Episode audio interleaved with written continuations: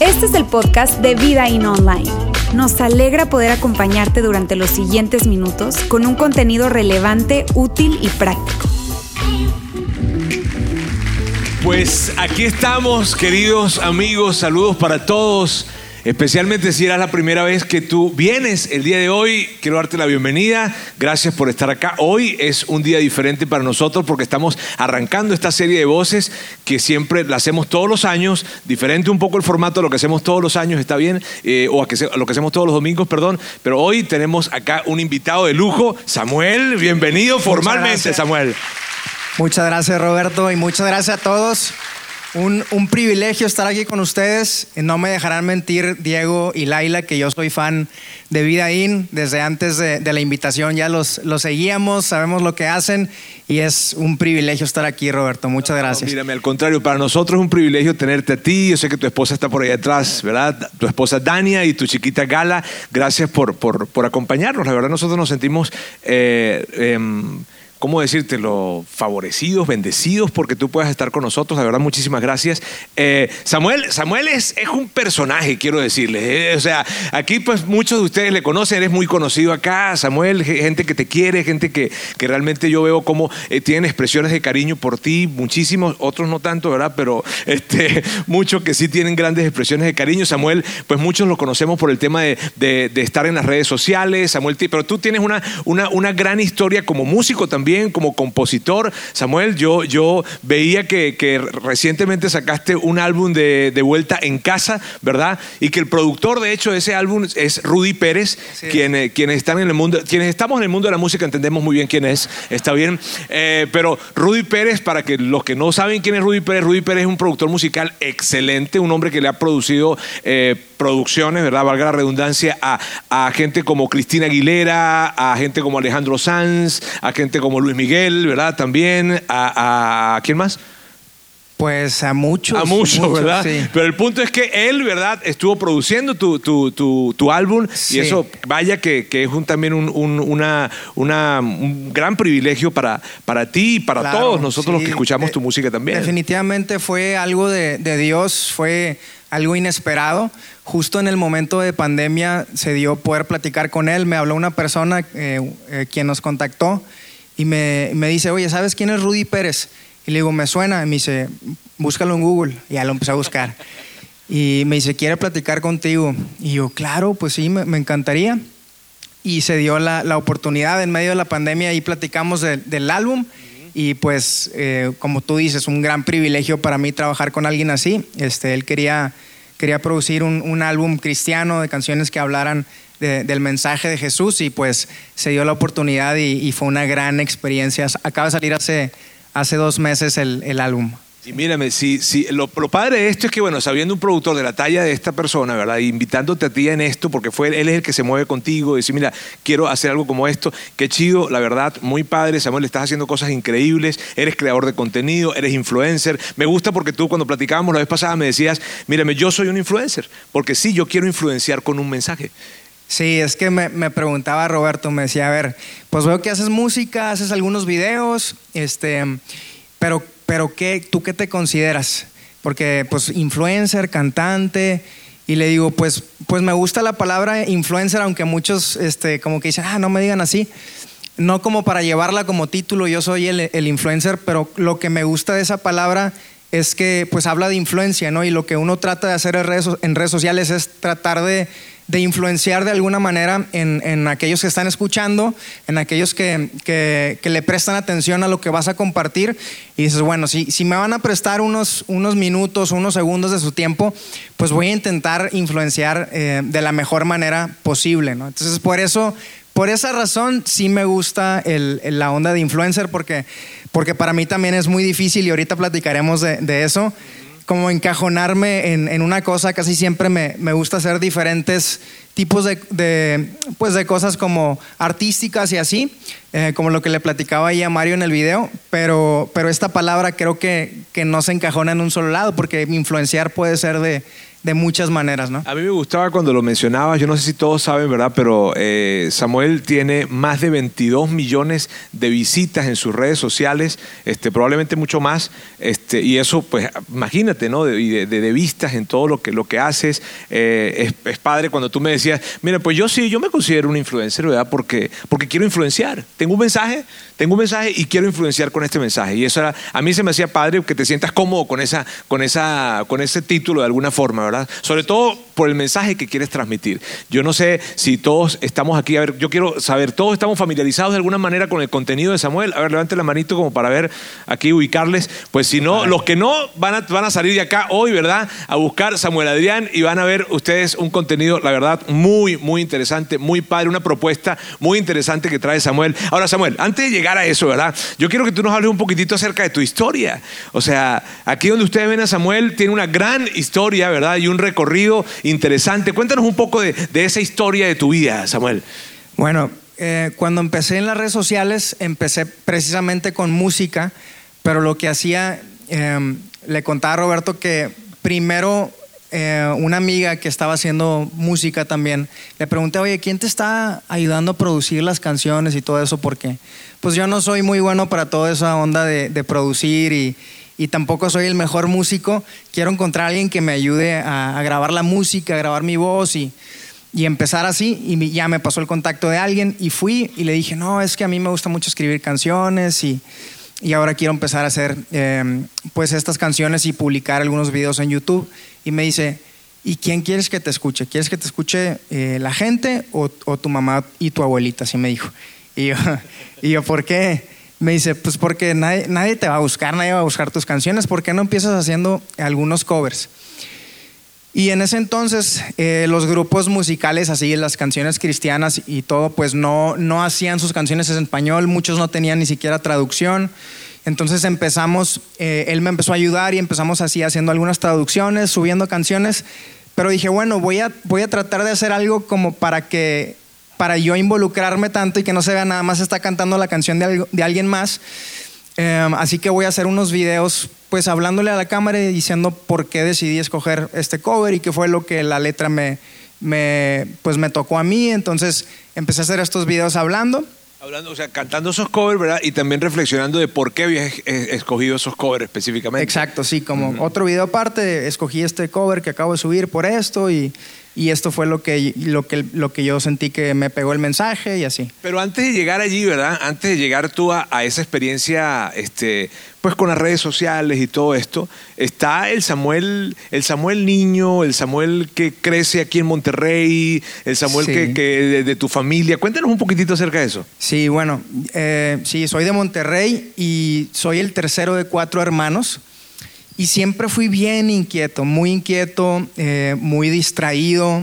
Las, las este, maestras le decían a mi mamá, es que estamos en la clase y pasa, pasa una mosca y Samuel ya se fue así. Ah". Y dice, pero luego no lo podemos regañar porque, no lo puedo regañar porque le pregunto y, y sí sabe, sí me contesta lo que estábamos hablando. Y siempre muy así, muy distraído. Y luego el payasito del salón, siempre era así como el, chavo del ocho, el maestro longaniza, que todos se callan y dice algo y, ya me regañaron. Y ese tipo de niño, ¿no? Como que muy inquieto, muy, muy chistoso. Y después sí empecé, a batallar un poquito más con, la escuela y todo por lo mismo que me, costaba, que, que no sabía por qué. Como que tenía muchos amigos que igual eran medios inquietos pero yo, yo sentía que empezó, empezó como que a ser un, problema también en lo académico, como que ya no podía. Y, tú me decías que, que, estuviste yendo a terapias de pequeño, ¿verdad? Ah, sí, desde, entonces desde chiquito, desde antes de primaria, eh, en, así en preescolar, me mandaban con, con una psicóloga. Y la psicóloga pues decía, ay, nada más le hace falta organizarse bien y, y, este, es que todavía no sabe bien como lo que está bien, lo que está mal, está muy chiquito. Pero en la primaria igual me mandaban a, la psicóloga y, siempre, y la secundaria igual y la prepa igual. Y todo lo que me decían era, era, es que Samuel, y esto es en serio, hasta la prepa el mismo consejo, necesitas llevar una agenda. Entonces yo, pues yo pensaba que mi onda era como que, como que pues la falta de organizarme con una agenda y, así muy, muy extraño eh, fue que hasta ya casado, le platicaba a Roberto que me di cuenta, hace dos años empecé como a, como que a tratar de leer sobre ciertos temas para ver si no era como algo más mi onda de... Yo, ¿saben cómo en inglés le llaman a los dalton? Yo no soy daltónico, pero en inglés le llaman a las personas que tienen daltonismo color blind. Y yo soy como, como time blind, o sea, como ciego del, del tiempo, así le llaman a las personas que no tienen... Este... fíjate que yo también. Bueno. Con lo del, sí, soy ciego del tiempo, porque aquí siempre me dicen, te pasaste, Roberto, de la hora, te pasaste de la hora. Pues haz de cuenta que así me, me, pasa a mí, yo no tengo, este, no tengo conciencia del tiempo y es algo que me pasa muy seguido. Lamentablemente me, me ha costado mucho de pronto llego tarde a algo, este, quedo mal con algo del tiempo, o digo que voy a dedicarle algo una hora y para cuando checo el, reloj ya le dediqué dos horas y media y cositas así que digo, las he ido trabajando y todo, pero me di cuenta de que tengo TDAH, entonces que le llaman, es el trastorno por déficit de atención e hiperactividad. Eh, me diagnosticaron con eso, me diagnosticó un, un psiquiatra. Sí, no fue que, no fue que te dijeron tienes TDAH, sino fue un diagnóstico sí, real. Sí, porque le, decía a Roberto que mucha gente se autodiagnostica porque se empezó, ahora con el TikTok se empezó a hacer medio famoso todo el tema. Pero em, pues sí, tengo esa, esa onda que, que trastorno, que no me gusta la palabra trastorno. Hay una, hay una este, psiquiatra que le llama ser neurodivergente. Entonces soy, soy neurodivergente, suena más chido. Ese nombre suena más sofisticado. sí, sí, sí. Es diferente ya decir que eres neurodivergente. Eso, soy neurodivergente. Mucho gusto, soy neurodivergente. Soy este, ahora, mírame, Samuel, y, todos te vemos en los videos, ¿verdad? Y, y, vemos en ese contenido que tú traes, y pues esa, esa, esa propuesta que traes de, de, de, valores, de principios, ¿verdad? Muy chidos. Este, La gente te ve y dice, ay, Samuel, yo eh, tan bien portadito, ¿verdad? Este, pero tú tuviste tu época de rebeldía, ¿no? Así es, sí. Fíjate que, que por lo mismo, bueno, no, no le voy a echar la culpa de todo eso, pero eh, como a los a partir de los 15 años empecé con una onda un poquito más, más rebelde. En mi casa crecimos en la iglesia, todos mis hermanos siempre, siempre estuvimos como involucrados en la iglesia. Y luego sí tuve esta etapa donde, donde cada vez más quizás este, no, no me hallaba mucho eh, eh, en la iglesia y, empecé a hacer muchos amigos fuera de la iglesia que hasta la fecha los conservo. Es algo que tampoco me gusta decir como que, ah, es que no tenía amigos en la iglesia y por eso era una onda muy mía. Em, que, empecé como a, tomar decisiones muy arriesgadas, como que siempre quería, escuchaba sobre algo, no, que aquel hizo tal cosa, una experiencia, y sentía como que, yo también quiero vivir eso. Entonces, por lo mismo, por estas, por estas decisiones eh, inmaduras, me tocó, eh, pues sí, tomar muchas malas decisiones, juntarme con, con, con algunas personas que al igual que yo, como muy inmaduros tomando decisiones así, le platicaba a Roberto que, que por lo mismo, y, lo mismo me, me comentó un, un, psiquiatra que me decía cuando me, me, estaba diagnosticando, me dice, la gente como tú, ¿no fumabas marihuana? Me dice. Y yo, sí. Y me dice, pues eso es muy común en la gente que tiene TDAH. Y, y yo le platicaba a Roberto que hubo una parte de mi vida que, que pues estuve casi todos los días este, fumando marihuana, mal en la escuela, eh, pues poniéndome eh, ebrio siempre y era una, como una necesidad que yo tenía. Yo decía, es que no sé qué es porque, porque no soy alguien como que tímido que necesita ir a tomar para poder hablar con los demás, pero llego a un lugar y, siento que ya a los 10 minutos ya me, ya me tuve que tomar eh, la botella para estar en otro nivel, en otro mundo y, y, era algo que yo no, como no había descubierto quizás que había en mí. Em, que me llevaba a hacer esas cosas y creo que parte también de eso em, fue el, el, darme cuenta de este TDAH me hizo, me hizo percatarme de muchas de las cosas que sucedieron en mi vida desde niño hasta, hasta, hasta ahora, ¿no? hasta adulto, que, que eran cositas que sucedían por el hecho de, de ser neurodivergente. ¿no? Y, y, fíjate, te gustó la palabra neurodivergente. ¿no? este, ahora, hubo algo que yo, que yo escuchaba, te escuchaba en una entrevista eh, Samuel, decir que una de las cosas que te ayudó a ti a salir de ese tiempo, ¿verdad? De ese, de ese tiempo de rebeldía, fue entender o saber que tú tenías un propósito. Sí, definitivamente. Este, y que eso te ayudó en Creo ese tiempo. que desde niño, desde niño, eh, y esto fue una, ha sido una bendición para mí el, crecer, haber crecido en la iglesia. escuchar siempre como que estamos aquí con un propósito, tenemos un propósito y, y, más, que, más, que, más hoy en día se ocupa más que nunca porque hoy en día como que nos venden esta idea de que, de que X, o sea, no eres especial, o sea, eres uno más, nada más y, y aunque sí es verdad, todos somos iguales, pero creo que todos tenemos algo especial y ocupamos un lugar especial en el corazón de Dios y, y y para mí esto de tener un propósito siempre fue, fue una semillita que desde chiquito ahí estaba. Entonces, em, de grande, en, todas, en medio de todas estas cosas, siempre era muy difícil para mí, como a los 18, 19 años que estaba viviendo esta etapa, como era muy difícil de pronto tomar decisiones, eh, ya que me, cruzaran de cierta línea, que fueran quizás un poco más peligrosas o algo, yo decía, es que en algún momento esto tiene que cambiar porque, porque estoy aquí por un propósito. Eh, estoy aquí por algo y una de las cosas muy, muy, que más me impactaron a mí en la vida, aunque suene como un cliché, pero es, la verdad, es, es, el amor que siempre demostraron mis papás hacia mí. Yo tengo, mi papá es, es pastor en una iglesia y, y, y ellos, mm, aparte, muy, muy diferente a lo que la gente se pudiera imaginar, nunca fueron papás que me impusieran como tienes que ser así, tienes que eh, vivir así, tienes que portarte así. Porque tienes eres el hijo del pastor. Porque eres el hijo del pastor. Me vas a hacer quedar mal a mí, sí. Sí, es más, me tocaba más en la iglesia y era como medio incómodo de niño, como que, se acercara alguna maestra y que es que tú, tú, eres el hijo del pastor, tú tienes que... Pero mis papás nunca me tocó, eh, nunca me tocó así. Y de grande, eh, en medio de todas estas situaciones, sí tenía muchas pláticas muy serias con mi papá, donde, donde él hablaba conmigo y me decía como que en esta casa, obviamente sí te amamos y a pesar de todo, pero en esta casa esto es lo que creemos, esto es lo que buscamos, estos son nuestros principios. Em, y yo creo que, que, una de las, de las situaciones que más me impactaron, yo creo que sí fue como un punto, un punto de, de quiebre fue un día que precisamente lo contaba en esta entrevista que mencionas. Un día em, alguien me, amenazó, me amenazó como que me quería matar y que no sé qué rollos.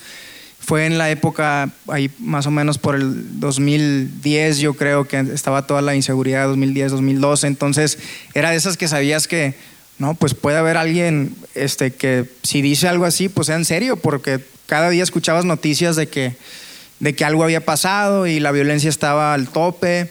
Entonces esta persona, por una razón ahí de que no le caí muy bien algo que hice, eh, me, empezó a lanzar estos mensajes a través de otras personas. Y me acuerdo que llegó un punto, al principio era como que, ay, o sea, un chavito hablador, como todos en esta edad, decimos cosas de más. Y llegó un punto donde eran tantos los amigos y hasta me mandaron una, ahí como una foto, una conversación que fui con mis papás y les digo, oigan, está pasando esto. Y mi papá, así como, siempre que cuento esto, digo que mi papá era como Liam Neeson. Y él, y él se puso así como, no te preocupes, no pasa nada. Eh, y mi mamá bien preocupada, no, pero ¿cómo? No pasa nada, no pasa nada. Yo me, encargo. Yo me encargo. Oye, pues al siguiente, a los dos, tres días, mi papá de repente me, me llega un mensaje por, por el celular y es un video y está así pasando en, su carro, en filmando una casa, y yo, pues, quién sabe qué será esa casa, y de repente en la cochera, la camioneta del chavo ese. Y yo, ay, ¿cómo, digo con la...? Pero eso, es interesante, porque yo te escucho, escuchar, o sea, decir eso, ¿verdad? Este, y yo decía, pues, es el pastor, o sea, el pastor cuando dijo me encargo de eso, probablemente ese me encargo de eso era voy a orar. Voy a orar por ti. Voy a orar. Está bien. Pero tu papá literal dijo, me voy a encargar de este asunto de verdad. O sea, voy a ir y se movió para allá. No, yo dije, ¿qué va a hacer? Y, que no sé qué. Y no, pues ahí resulta que nada más, no, pues estoy checando, pues ya investigué, le pregunté a así amigos que si conocían a, esta familia, que qué tal, para ver si es algo serio, si no es algo serio. Total, ahí hasta hizo una llamada y mi papá fingiendo ser un capo, no sé qué. Y... nunca nos enteramos qué fue lo que dijo realmente en esa llamada, pero tuvo que haber sido algo... Yo creo que no, no fue un lenguaje muy pastoral, pero eh, después de eso... Pero a mí me gusta cuando tú decías eso, porque tú sabes, probablemente tú estás aquí por primera vez y tú eres este, un seguidor de Jesús, eres cristiano, eres católico, no lo eres, no sé, ¿verdad? Pero muchas veces hay ese paradigma de que, tú sabes, los que son cristianos tienes que... Sí. O sea, tú no, si tú eres, tú no puedes hablar así. tú no puedes hacer eso, tú no puedes... Y sabes, son paradigmas, son estigmas, no es la realidad. Aquí tenemos un papá, y yo celebro a tu papá, definitivamente está bien, yo creo que yo haría lo mismo. Dice, a un papá que dijo, hey, con mis hijos no. Con mis hijos no. Y perdóname, y yo sé que yo oro, ¿verdad? Y yo sé que soy una, pero con mis hijos no. Y lo veo actuando aguerridamente, qué padre, ¿no? Y al final, y que Dios te bendiga. Eh, oye, pues así pasó y, pues sí se calmó, como que funcionó. Em, y unas semanas, como dos semanas después, quería ir yo a una fiesta de una amiga que iba a ser en su casa y le dije, oye, ¿puedo ir? Porque me habían dicho que, no saliera como que era muy tarde o que en la noche no saliera. Y yo, mira, va a ser en la casa de mi amiga, o sea, no es en ningún lugar público ni nada, ahí nos vamos a reunir, son puros amigos de la secundaria. Pues me dejaron ir, con la, con la condición de que yo iba a regresar a la casa este, como a las 12, 12 y media. Entonces ya me voy y ahí en la fiesta empiezo a hacer lo que, lo que Samuel hacía, ¿no? Empezar a tomar de más. Y cuando recibo la primera llamada, ah, sí, ahorita voy, oye, ya van a ser las doce y media, sí, ahorita no sé qué. Y no sé, bueno, sí sé por qué, por falta de, de, de madurez y de empatía y todo, termino colgando el teléfono, no pensé en mis papás, colgué el teléfono, digo más bien apagué el teléfono. Y yo pensando en mi mente que pues ya, o sea, apago el teléfono y para mí eso ya no existe sin ser eh, consciente de que del otro lado hay una realidad de, de estos papás que están preocupados por su, su hijo, em, que acaban de vivir esto, que se les acercó y les contó todo, todo este rollo. Entonces, pues yo en mi, en mi mundo me, me, bloqueé de todo eso y le seguí y como a las 4 de la mañana dije, no, pues ya, ya se acabó, ya vámonos para la casa. Eh, pues, eh, o sea, mal. O sea, la confianza de mis papás, pues la hice así, la rogué toda, ¿no? Y ya me voy a mi casa en un mal estado y cuando voy llegando a la colonia, veo de lejos que era un, eh, había un camellón y eran así las dos calles, ¿no? Y veo de lejos que viene un carro y digo, es el, es el carro de mis papás, vienen mis papás. Entonces, según yo, ¿verdad? Según yo, así en todo mi estado, yo me había dado cuenta que ellos venían, pero según yo, ellos no se dieron cuenta que yo iba. Entonces, donde me, quiero retornar así en el camellón, mi papá otra vez, Liam Neeson, ah, viene y me, y me cierra así. Y donde me cierra, yo me detengo y lo veo a él desesperado, como enojado, con una cara de, yo pensé en ese momento que era como mucho enojo, entonces empieza él como, como a, a, forcejear muy rápido para quitarse el cinturón y se baja y empieza a correr y dije, no, pues ya valió, o sea, me va a bajar, me va a regañar, este, aquí en medio de la calle, a lo mejor me va a gritar algo, no sé. Total, abre la puerta y se echa encima de mí y empieza llore y llore y llore. Y lo único que decía eh, era, ¿por qué nos haces esto, Samuel? ¿Por qué nos haces esto, Samuel? ¿Por qué nos haces esto? Y, seguía llorando y, estaba, y me, estaba llenando de besos. Entonces yo, yo, yo lo único que podía decir en ese momento era, perdóname, papá, perdóname. Mientras él, él, él me seguía besando, me seguía abrazando llorando. Después me, me, pasó, me dijo que me pasara al, al, asiento del copiloto y él, y, él, y él manejó. Para mí eso fue de las experiencias que más me han impactado en la vida. O sea, para mí el, el, amor de mis papás ha sido lo que más me ha impactado en medio de, quizás los momentos de más confusión en mi vida, los momentos de, de no saber qué onda con, con mi mente y, y, con mi forma de ser y, y de no tener ganas de nada más que andar ahí perdiendo el tiempo y, e intoxicándome. Y, ese amor de, estar ahí para mí y, y, esta escena para mí yo la llevo, la llevo en el corazón para siempre porque para mí eso es como el, amor de Dios, ¿no? Viene, viene y te abraza a pesar de todo.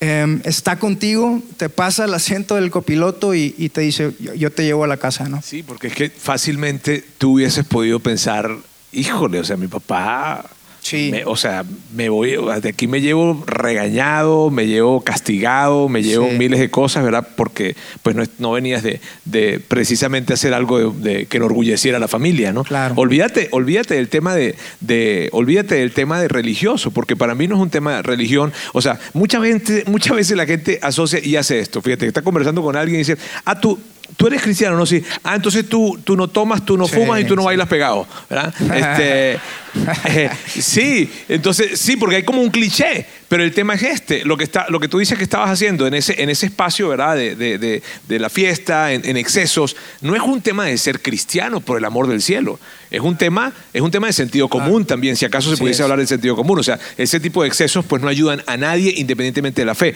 Sin embargo, estás en medio de eso y llegas y te consigues con tu papá, tú piensas aquí, o sea, me, Sí. me botaron de la casa, pero consigues otra historia. Qué padre eso. Sí, definitivamente. Y creo que obviamente de- viene el siguiente día y hay ciertas consecuencias y, y di- disciplina, ¿no?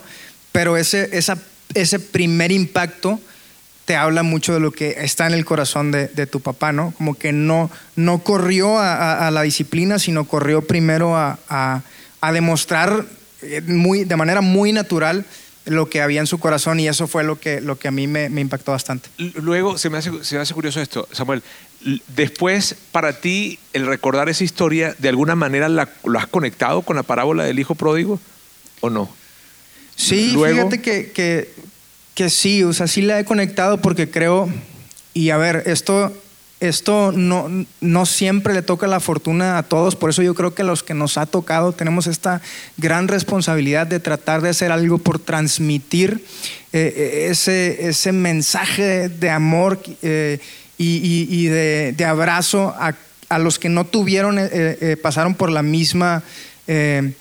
por la misma fortuna o, o- o como le queramos llamar, ¿no? Porque yo me siento muy afortunado de haber, de haber tenido eso y sí lo conecto porque, porque al final de cuentas, lo tengas o no lo tengas en, en- el mundo físico, creo que eh, ese es, ese, es lo, lo- ese mensaje lo tenemos en, en la palabra, ese mensaje lo tenemos en Dios. Y es que Dios es un Dios como, como lo llamamos, no es un Dios de segundas oportunidades y terceras y cuartas, como dicen, ¿no? Y, Dios siempre va a estar ahí para nosotros, ¿no? Buscando levantarnos, primero mostrarnos ese amor, como dice la Biblia, que, que Dios nos atrae hacia Él con lazos de amor.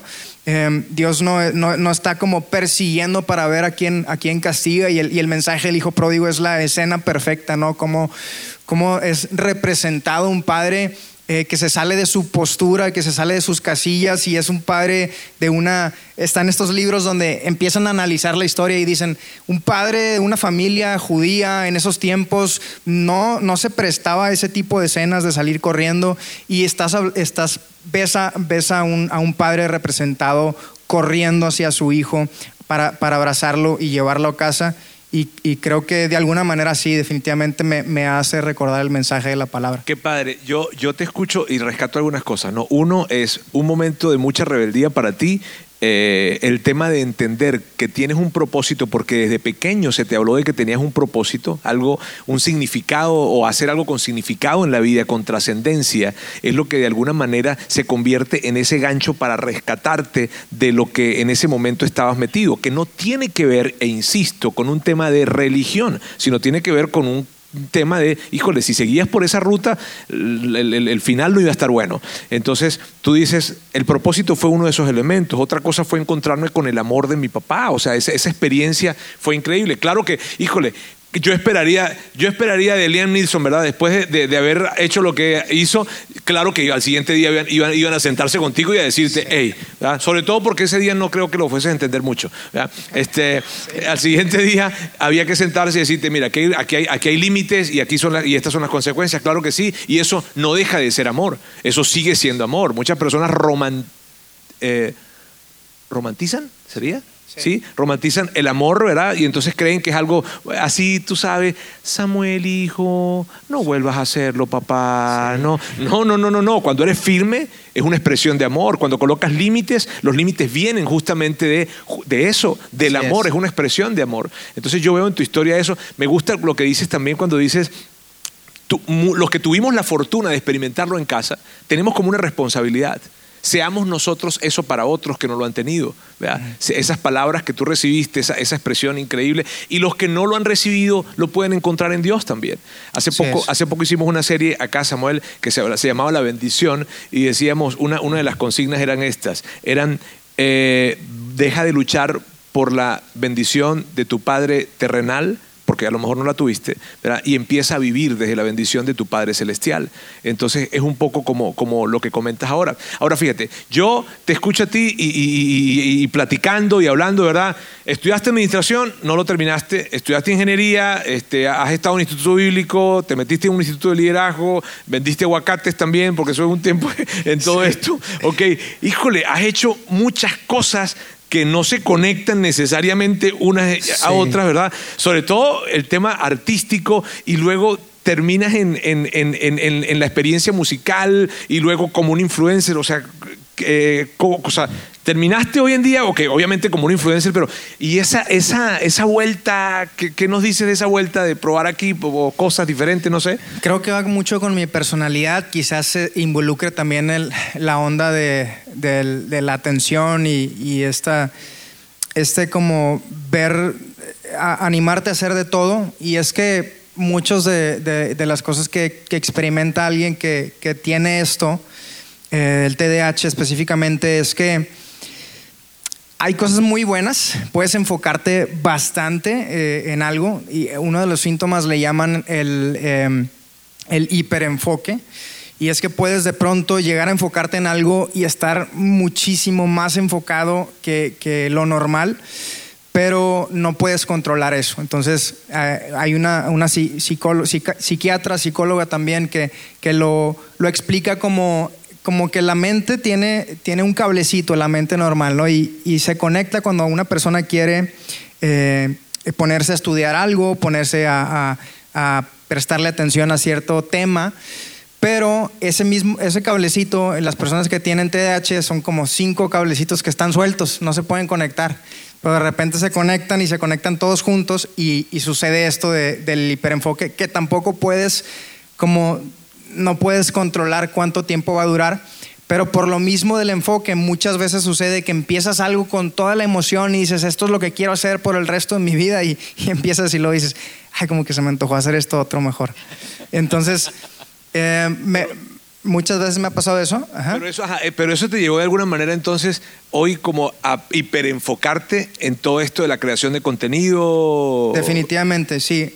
A partir de, uno, uno puede avanzar más mientras más se conoce dónde está, ¿no? Es como, como el, Google Maps, ¿no? Tú le puedes poner a dónde quieres ir, pues si no, si no dice dónde estás, pues no, te va a dar la ruta, por más que estés completamente seguro de dónde quieres ir. Entonces, para mí fue muy, eh, más que una mala noticia, fue como que, ah, o sea, ya entendí por qué cuando meto mi café al, al, micro, para empezar ya, ya, entendí por qué se me olvida que me serví café, y luego cuando está todo frío ya entendí por qué lo meto al micro, y al siguiente día cuando abro el micro ahí está el café servido, porque se me olvidó. Entonces, como que, ah, ya entendí muchas cositas así que, que me pasan así muy raras, diferentes quizás. Em, y, y me ha ayudado bastante a, enfocarme. Ahora, todas estas cosas de, que la música, el contenido, o meterme mucho en el tema de liderazgo y ahí eh, en este tipo de, cosas que gracias a la iglesia llegué a conocer muchos de estos, eh, pues como lo de John Maxwell y esto, ¿no? Em, todo eso son cosas que me apasionan de verdad, o sea, sí me gustan. Entonces tampoco es como que he intentado cosas que digo, ah, después me di cuenta que no, de plano no, entonces, de alguna manera, creo que lo bueno es que me, dio me ha dado la oportunidad de experimentar varias cosas, esta manera de ser, y ahora, eh, con este entendimiento, pues tratar de enfocarme, y sobre todo por el casarse, pues es, es una gran bendición. O sea, para mí ha sido, yo creo que la mejor decisión en mi vida y, y, puedo decir que Dania, mi esposa, ha sido, es un factor, el, el, más grande de todos para yo convertirme en, un mejor hombre, más organizado y todo, más porque ella es súper recta, este, limpia en su manera de hacer las cosas, como muy, muy administrada y todo. Entonces también eso ha impactado mi vida, el conocerme más em, y el hecho de, poder ahora vivir esta, a partir de casarme y ahora que tenemos, tenemos la bendición de, de que tenemos cuatro meses de ser papás, pues cae esta responsabilidad y este sentido de vida muy diferente a, antes, que de alguna manera te da un enfoque y, te permite eh, caminar con, pasos muchísimo más firmes, ya no como que, ay, me voy a animar a hacer cualquier cosita porque pues ya estás grande también, entonces eso también es un... No, y yo veo que cada experiencia que has tenido te ha permitido dar el siguiente paso. Sí. Cada experiencia que has tenido eh, ha sumado para lo que hoy en día definitivamente estás viviendo, ¿no? Así es. Eh, tú eh, me compartías que, que el haber vivido esa experiencia con tu papá hizo que inclusive sacaras tu video hablando acerca de eso y ese video, ¡pum!, explotó, Así ¿no? es, sí. Unos meses después de, de que empecé con la, la música, eh, mucha gente me, me conoce más por mis videos hablando. No mucha gente sabe, sabe que también hago, hago música porque tampoco es algo que siempre estoy haciendo. Pero unos meses después de haber lanzado estos videos, como un amigo que, que no es cristiano, es, es un súper buen amigo mío hasta la fecha, es de mis mejores amigos contados así con, con la mano. Y él me dice, brother, no sabía que, que, que te gustaba hablar también, pero ¿por qué no les cuentas historias de lo que te ha pasado? Una historia tuya personal. Él justo se estaba metiendo en toda esta onda de las redes, le, le gustaba, le apasionaba. Él no es alguien que está como que eh, eh, a la cámara, él está detrás de bambalinas, pero muchos de los videos que ven por ahí de algunas personas pues reconocidas en las redes, él está ahí como detrás de eso. Y estos eran sus inicios y me dice, oye, ¿por qué no te grabas tú así en tu celular diciendo algo? Esta historia que, que te pasó con tu papá, que nos contaste y que no sé qué. Dije, pues sí, yo te ayudo, vamos. Y total nos fuimos ahí a, a- a un lugar en, en su colonia, de hecho. Me dice, ya tengo lugar y está súper bien ahí, este, a gusto, no hay nadie, nadie te va a ver, puedes estar relajado. Total me grabé contando esta historia y al final di una reflexión de que, bueno, y así es, así es Dios con nosotros. Muchas veces la, la gente no se quiere acercar a Dios porque piensa que Dios simplemente te quiere hacer la vida cuadrada o, ciertos principios que, están en, la Biblia son para como que hacerte la vida difícil o te limitan, pero más bien son para tu beneficio. Así como, como un padre, ¿no? Su preocupación por ti eh, está reflejada en esos, eh, en esos lineamientos que a veces hay, en esas directrices que ponen en, en- en tu vida para poderte guiar. Y al final digo eso, como que así es el amor de Dios, como el amor de un, de un padre. Y fue muy sencillo el video, lo subimos y, y ya, ahí quedó. Al siguiente día, eh, a los, sí, al siguiente día tenía casi 10 millones de reproducciones. Y yo decía, como, ¿cómo? O sea, ¿es en serio? Y, y- y lo empezamos a, a- a revisar y pues sí, sí era en serio. Tenía muchas reproducciones y, y así empezó la onda de, de empezar a compartir. Yo siento que esa historia, Samuel, es muy inspiradora para muchas personas, porque en primer lugar, eres tú siendo tú. O sea, no estás tratando de ser alguien más. Así es, De hecho, estás contando tu historia. tu propia historia. Ajá. Y una historia en la que, en la que lo conectas con, con, con lo que tú crees, con algo profundo que es tu fe. ¿verdad? Y tú eres muy, muy, muy apasionado. que A mí me gusta cuando yo te veo o sea, apasionado por, por lo que crees. Esto es lo que creo. Entonces, lo transmites de esa manera y el impacto que tienes es increíble. Eso te ha llevado, obviamente, una jornada. Hay una frase que a mí me gusta que tú usas, que dice, dice así, de hecho la tengo por acá, dice, callar no es amar y decir la verdad no es odiar. Así es, sí, fíjate que yo creo que vivimos en, un tiempos donde a veces es complicado y es entendible como que pues querer o compartir tu fe o compartir tu manera de pensar. Eh, hace poquito escuchaba a alguien que mencionaba, no me acuerdo cómo se llamaba la, la socióloga que le llamaba el, el espiral del, del silencio, le llamaba, y que es uno, uno calla por, por miedo a veces a pensar, es que soy el único loco que, que tiene esta manera de pensar y a lo mejor voy a herir a alguien más y mejor no digo nada y no te das cuenta que hay otras personas que dicen, oye, es que yo también lo quería decir, pero por lo mismo, pues mejor me callo. Y entra este concepto de que le llaman eh, que hay una mayoría silenciosa, ¿no? que está opinando de cierta manera, pero como hay mucha gente alzando sus voces, no nos, no nos damos la oportunidad de compartir algo que quizás puede incluso empoderar a otras personas a decir, mira, alguien más lo hizo, pues ahora yo también me voy a armar de valor y voy a comenzar a compartir lo que yo creo.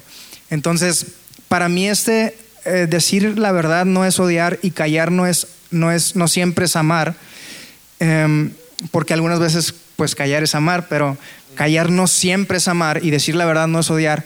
Para mí esta frase nace eh, tras la necesidad de alguna manera hacerle entender a las personas, hacer, eh, que se presten como, como la, la oportunidad de poder escuchar la contraparte, si así le queremos llamar, sin pensar que es un ataque. Y, y- al mismo tiempo, a las personas que piensan igual, que sea como esta, esta frase que, que los haga recordar, hey, porque muchas veces esta, esta em- em- la empatía se utiliza como, como, como, un- como una arma de manipulación para hacer callar a las personas que opinan diferente. Entonces, no estás siendo empático, no estás amando, mejor, mejor cállate. Entonces, como somos personas empáticas, decimos, ay, sí es cierto, o sea, no, no, no, lo que estoy diciendo quizás le va a hacer daño a alguien más. Y creo yo que, por el contrario, eso más bien nos haría ser menos empáticos porque entonces no nos permitimos decir lo que creemos que es correcto y que puede bendecir a, los demás.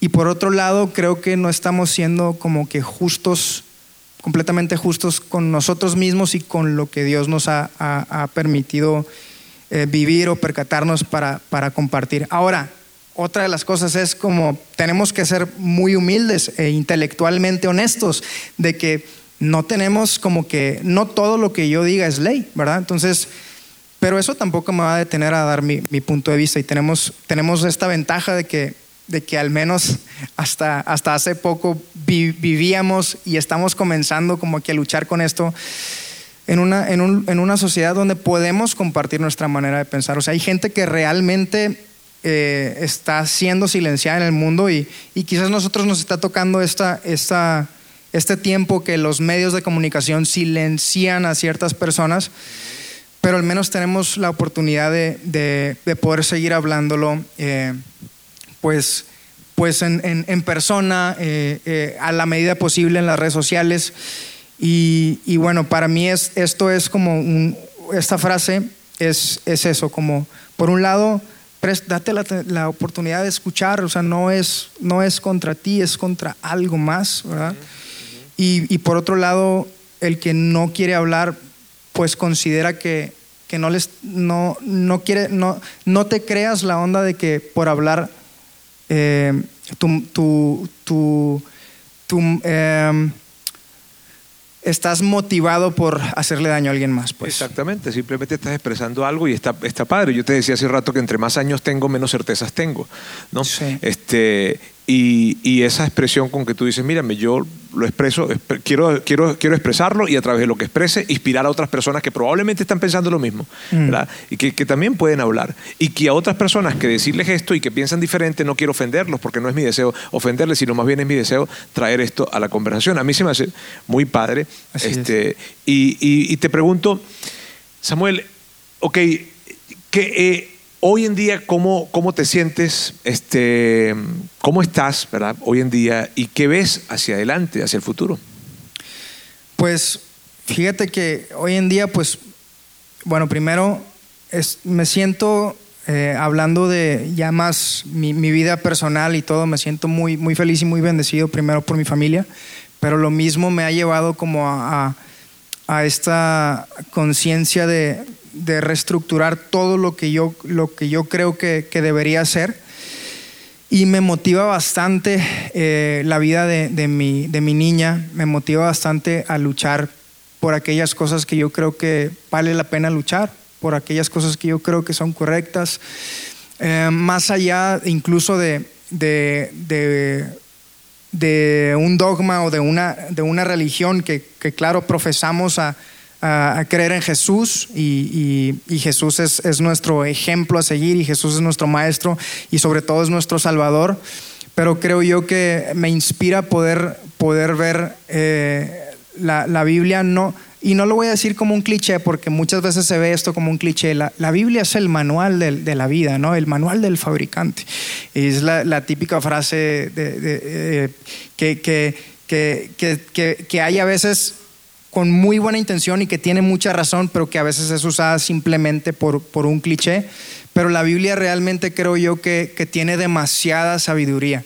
Y creo que si, que si nos ponemos a analizar los, los principios, la manera en la, que, en la que Dios nos llama a vivir, en la que Jesús expone en, sus, eh, eh, en, en los evangelios, la que Jesús está hablando en este, eh, en, su sermón del monte, por ejemplo, cada una de las enseñanzas decimos, oye, ¿y si aplico esto es malo? ¿O, es simplemente aplicarlo por religioso? O sea, o, por ejemplo, digamos, ¿no? Si, si le soy fiel a mi esposa, ¿es por religioso? ¿O lo debo hacer pues para cumplir con, con Dios o para cumplir con, con lo que predican en la iglesia? Y creo que va más allá, creo que es un principio muy profundo que va más allá de simplemente hacerlo por ser religioso, ¿no? O por ir a la iglesia. Y creo que la palabra de Dios muchas veces la vemos nada más como, como dogmas o doctrinas que cada quien tiene la suya, pero hay, un, hay principios inamovibles en todos lados que incluso fuera de la iglesia trae bendición al que, al que lo hace.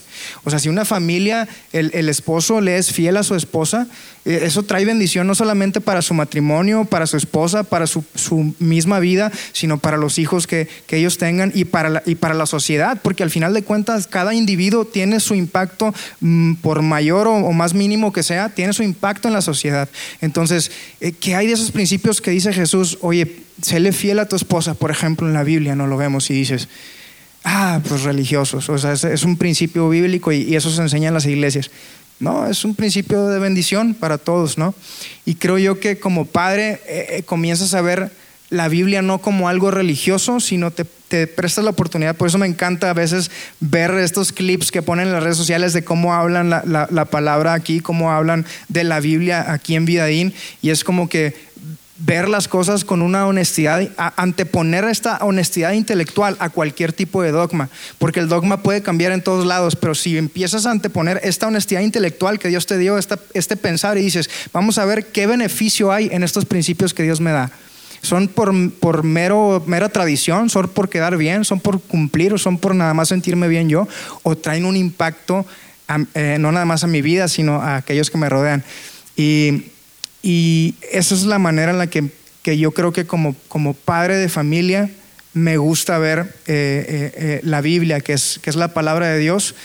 Y eso es lo que quiero transmitir en todo lo que hago. Entonces quiero, si hablo un mensaje en redes sociales, quiero transmitir que la, la Biblia es el, es el fundamento, la palabra de Dios es el fundamento y no solamente con un, con un lenguaje como técnico, como decía la vez pasada, muchas veces tenemos este lenguaje muy religioso que llegas a una iglesia y a lo mejor si ya tienes mucho tiempo escuchas al pastor y dice un, montón de palabras que el nuevo jamás entendería, pero tú sí porque ya te las sabes, ¿no?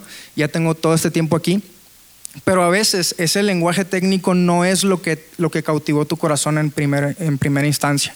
Y ponía este ejemplo hace, hace un tiempo, yo hice una dieta y, y me acuerdo que esa dieta me funcionó muy bien pero, y justo me acaba de casar y, no sé si a ustedes les pasó, no sé si es algo común, pero yo me casé y hace cuenta que, que, no sé, sentía que estaba en, un buffet 24/7 y pasaron como cuatro meses y empecé a, que ya no me quedaba mi ropa, ¿no?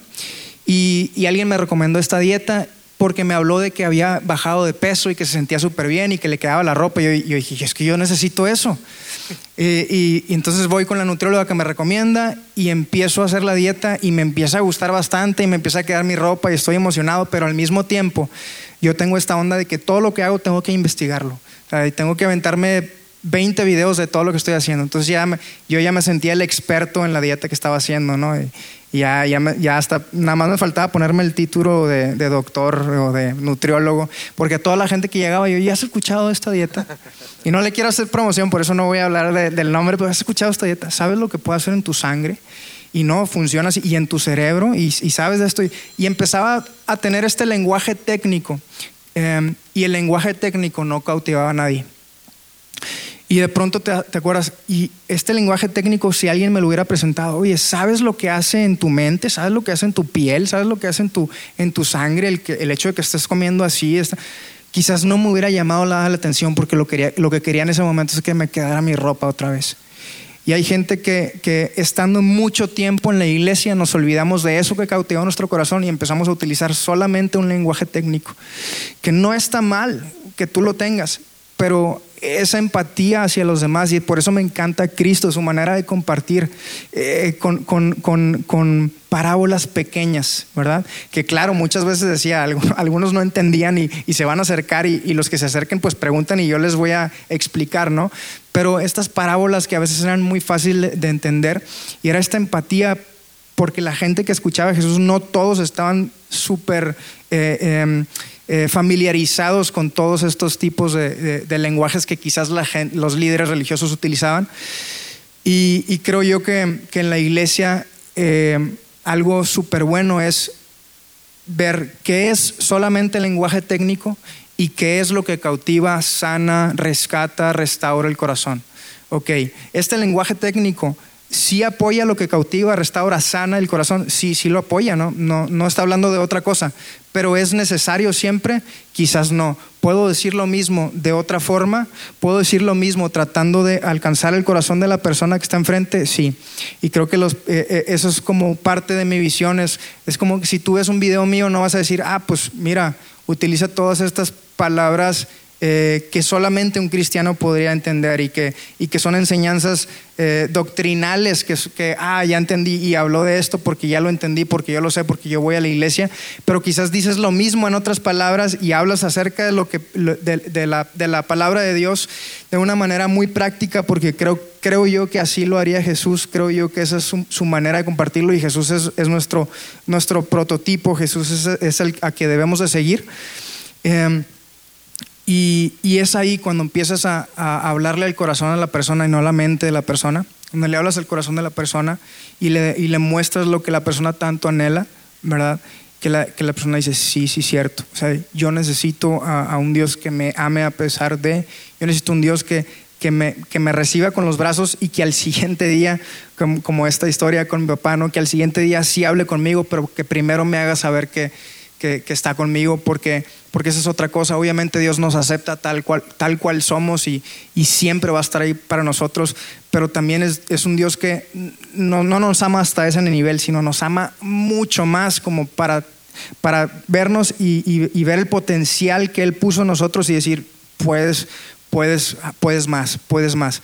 Entonces, creo yo que, que, que eh, eh, en cuanto a compartir en mis redes sociales, quizás para futuro, sería esto, siempre tratar de, entender qué es lo que la Biblia nos deja y cómo lo vamos a transmitir a las demás personas. Sí, ese es tu compromiso, ¿no? Tu compromiso es tener una entrega de valor hacia otras personas, ¿verdad? Y tú tienes pues una audiencia enorme, tienes una audiencia enorme, Samuel, a través de las redes sociales, alcanzando a muchas personas con ese mensaje, con un mensaje pues no técnico, como dices tú, ¿verdad? Para poder darles a ellos, probablemente eh, darles el permiso de pensar cosas que en este momento no están pensando y que tú la conectas justamente con algo que dices, esto es lo que yo entiendo de mi fe, quiero colocarlo a esta audiencia que son miles y miles y miles y cientos de miles de personas las que tú, bueno, mucho más, ¿verdad? Estamos hablando de millones de personas las que alcanzas a través de las redes sociales y dices, mi compromiso cuando veo hacia adelante es a seguir llevando este mensaje de una manera potable, una manera amigable, pero una manera que la gente pueda recibir este mensaje y que también se dé el permiso de pensar o considerar cosas que en este momento no ha considerado. Mírame, Samuel, pues nada, ya nosotros pudiésemos tú y yo que tenemos el timeline, ¿verdad? Esa cosa, ¿verdad? Este, pudiésemos aquí eh, hablar todo, todo el día. Pero mira, tú tienes esta audiencia acá, eh, Samuel. Eh, ¿Qué le pudieses decir? Nosotros siempre en Voces buscamos cerrar este espacio de esa manera? Como que, ¿qué, qué, le pudieses decir que viene de tu corazón? Tienes una experiencia de vida, un recorrido, tienes 30 años. O sea, híjole, Samuel, tienes 30 años. O sea, yo digo, yo tengo 50, Dios mío. ¿verdad? Este, o sea, tienes tanto por recorrer, un buen mensaje que entregar, una familia bien linda que, que, que, está formando, ¿verdad? Eh, ¿Qué le dirías entonces a esta audiencia, a los que nos están viendo también en nuestra transmisión en línea? ¿Qué, ¿Cuáles serían esas palabras, ese mensaje, esa voz, esa voz que tú entregarías? Pues mira, sin, sin obviamente, eh, sin pretender que, que, pudiera enseñarle a alguien más aquí, eh, simplemente compartir desde mi experiencia. Estoy seguro que aquí hay personas muchísimo más sabias que tienen, tendrían tanto que dar y, y, te doy gracias y les doy gracias por, por esta oportunidad de poder compartir esto. Así que si yo pudiera decir algo, algo que pongo ahí en, mis redes sociales es, siempre ama a los demás a pesar de pensar diferente. Siempre ama a los demás a pesar de pensar diferente, pero que eso nunca te impida poder decir la verdad de frente. Siempre, siempre pongo eso ahí en mis redes y es, y es esto de, ten la conciencia de que no eres nadie es más que nadie, pero si, si tú tienes eh, eh, una fe, si tú tienes una manera de, de pensar, si tú tienes una conciencia, porque a todos Dios nos dio una conciencia, ¿no? Siempre haz lo que creas que, que es correcto siempre habla lo que creas que es correcto, no te limites por el miedo, porque creo, creo yo que tras, tras esa línea hay mucho más que ganar y creo que uno se arrepiente más por lo que no hizo que por lo que hizo, ¿verdad? Muchas veces decimos, ¿por qué no dije esto? ¿Por qué no hice aquello? ¿Por qué esto? Más que por qué hice, porque al final de cuentas todas nuestras acciones también sirven, son, fungen como, como maestros, como lecciones en la, en la vida. Entonces, pues luchar por lo, por lo que es correcto. La familia es, es lo más valioso en la vida, la familia es lo, lo mejor que Dios nos dio. Entonces, diría, haz lo posible por estar bien con, con tu familia, como, como, como, parte de una familia eh, pastoral, te puedo decir que una, que una familia pastoral es igual o más imperfecta que cualquier tipo de familia y, y en, en, las familias pastorales también de pronto hay ciertas cosas y a mí me tocó pertenecer a una familia eh, eh, eh, donde siempre estuviéramos involucrados en la iglesia y, y me tocó entender que siempre tenemos que separar nuestra familia, incluso de, las cosas que tengan que ver con el servicio en la iglesia o con trabajo, con lo que sea. Trate, tratar de tener siempre una buena relación como familia por quiénes son y no por, por qué hacen. Conocer bien eh, a nuestros papás, nuestros hijos, tratar de escucharnos, respetarnos eh, eh, y siempre, siempre amarlos, eh, pero estar dispuestos a decir la verdad a pesar del, del miedo. Entonces, si, si, yo pudiera decir algo es eso, como que tratar de, de, amar y luchar por lo que es correcto. Y es como esta presentación de, de, Jesús, ¿no? Jesús lleno de gracia, pero también lleno de verdad. Y creo que si algo pudiéramos hacer nosotros es intentar eh, algo pudiéramos hacer bien nosotros es intentar es, estar llenos de gracia con las personas, pero también llenos de verdad con, con los demás. ¿verdad? Muy bien, Samuel. Muchísimas gracias por, por esas no, palabras. Yo Muchísimas creo que gracias. nos llevamos una, una, un gran consejo, ¿verdad? Ama a todos, a pesar de que sean diferentes, ¿verdad? Pero por favor, ten en ese mismo amor, ten el gesto de hablar esas cosas que, que tú crees, ¿verdad? Así es. Y que no y que el silencio no represente supuestamente un supuesto amor. ¿Ok? Sí, sí, pues sí. muchísimas gracias, Samuel. Amigos, vamos a darle un gran aplauso a Samuel. Muchísimas gracias. Oigan, yo, yo quería pedir un, un favor. Yo de verdad soy fan de Vida In, así que si alguien tomó una foto o algo ahí y la sube en sus historias, etiqueta Vida In, pero me etiqueta también a mí, porque yo quiero presumir que estuve aquí con ustedes. Sobre todo conmigo, ¿está bien? Roberto Baut. Sí.